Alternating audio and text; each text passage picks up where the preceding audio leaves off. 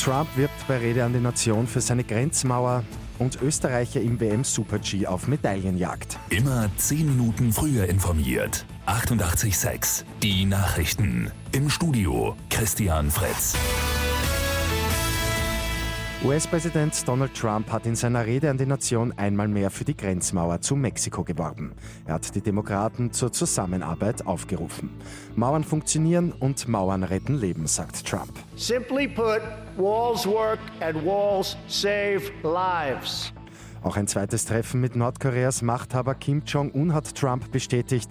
Die zwei Staatsoberhäupter werden einander am 27. und 28. Februar in Vietnam treffen.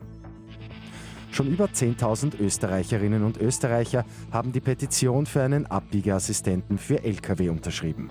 Damit sollen tödliche Unfälle verhindert werden. Anstoß dazu ist der Unfall letzte Woche in Wien, bei dem ein Neunjähriger gestorben ist. Der Vater des Buben hat in einem Tweet dazu aufgerufen, mitzumachen. Nach dem ernüchternden Damenergebnis gestern sollen es heute die Skiherren richten. Der Super-G steht auf dem Programm und da soll es mit der ersten Medaille für Österreich klappen.